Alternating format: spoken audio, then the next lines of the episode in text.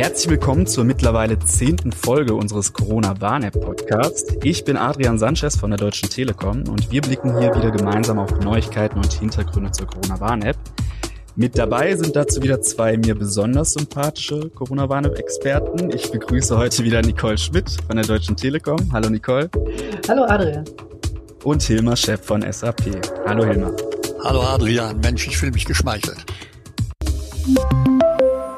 So, ihr beiden, ähm, wir feiern heute ja nicht nur die zehnte Ausgabe des Podcasts, wir stehen auch vor einem anderen kleinen Jubiläum. Jetzt, Mitte Dezember, wird die Corona-Warn-App schon sechs Monate alt.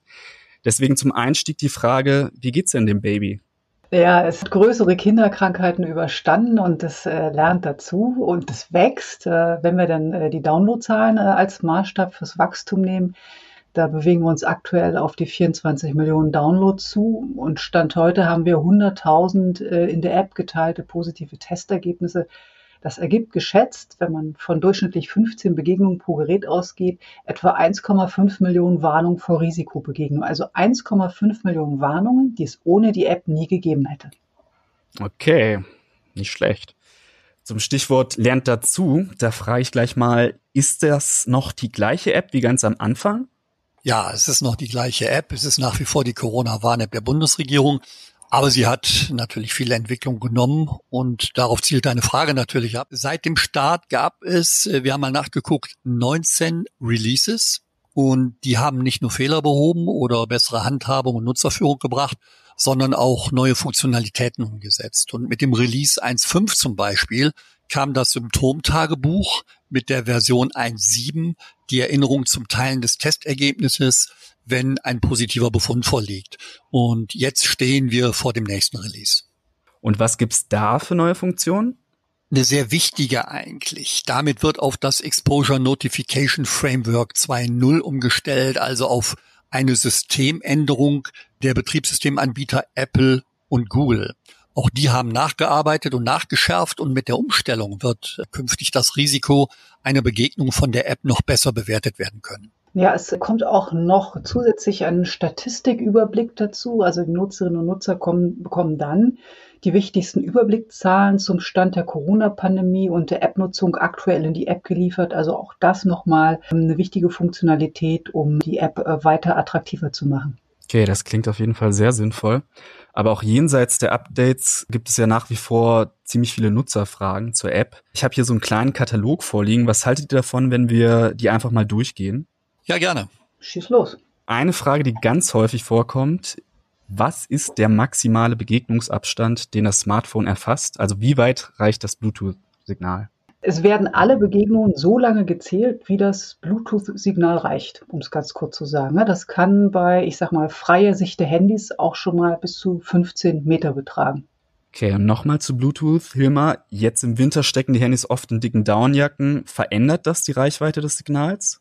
Also mit Bluetooth LE haben wir eine Technik im Einsatz, die durch Umgebungsfaktoren beeinflussbar sein kann. Eine dicke Winterjacke beeinträchtigt die Anzeige von Risikobegegnung in aller Regel aber nicht so stark und eventuelle Umgebungseinflüsse sind in unserem Berechnungsalgorithmen im Grunde auch nochmal berücksichtigt. Und kann es passieren, dass die App mir eine Begegnung mit einer später positiv getesteten Person auch dann anzeigt, wenn ich sie nur kurz im Vorbeigehen getroffen habe? Also beim Warten in der roten Ampel oder im Vorbeilaufen beim Spazierengehen oder der Supermarktkasse? Lass es mich so formulieren. Es ist also durchaus möglich, dass die Zufalls-IDs einer anderen App-Nutzerin oder eines App-Nutzers in so einer Situation empfangen und auch erfasst werden. Und die Anzahl der Risikobegegnungen würde sich dadurch erhöhen, auch wenn es nicht zu einer Begegnung mit erhöhtem Risiko kommt.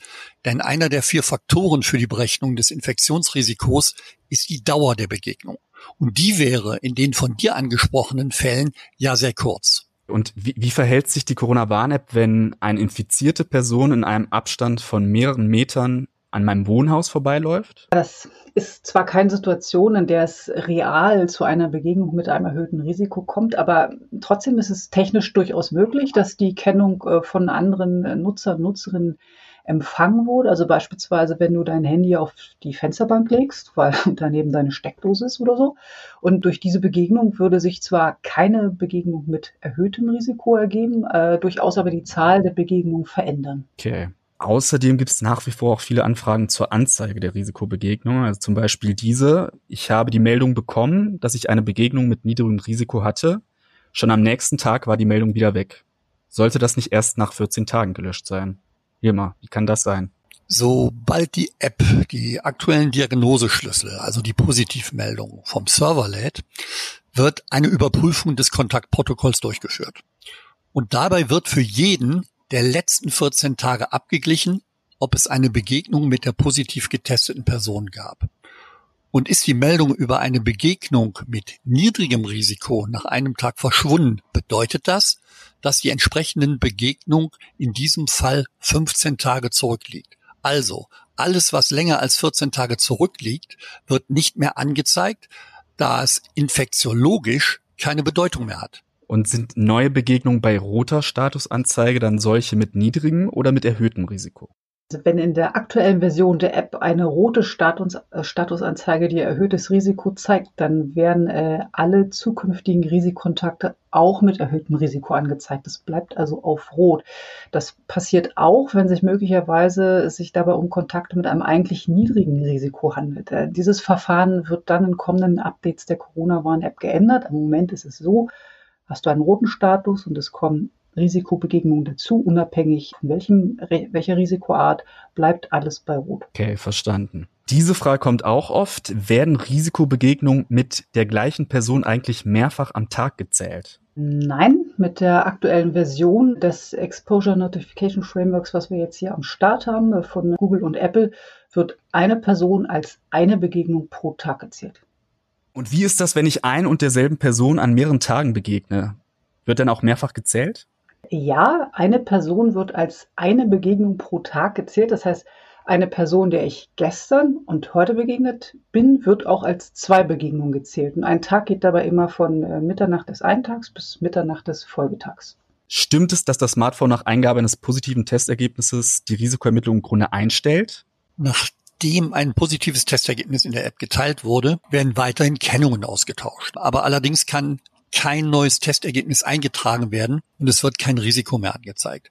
Und das liegt daran, dass ein solches Szenario ja erst gar nicht auftreten sollte, da die infizierte Person sich ja hoffentlich, hoffentlich, hoffentlich in häuslicher Isolation befindet. Um die App dann später wieder in Anführungsstrichen, sage ich mal, normal nutzen zu können, müssen die Nutzerinnen und Nutzer via Befehl Anwendung zurücksetzen. Den gibt's in den Einstellungen in der App und dieser Befehl setzt die App sozusagen in den Urzustand zurück. Wichtiger Hinweis. Alles klar. Wunderbar. Da haben wir ja viele Fragen klären können. Dabei wollen wir es erstmal belassen. Danke Hilma, danke Nicole.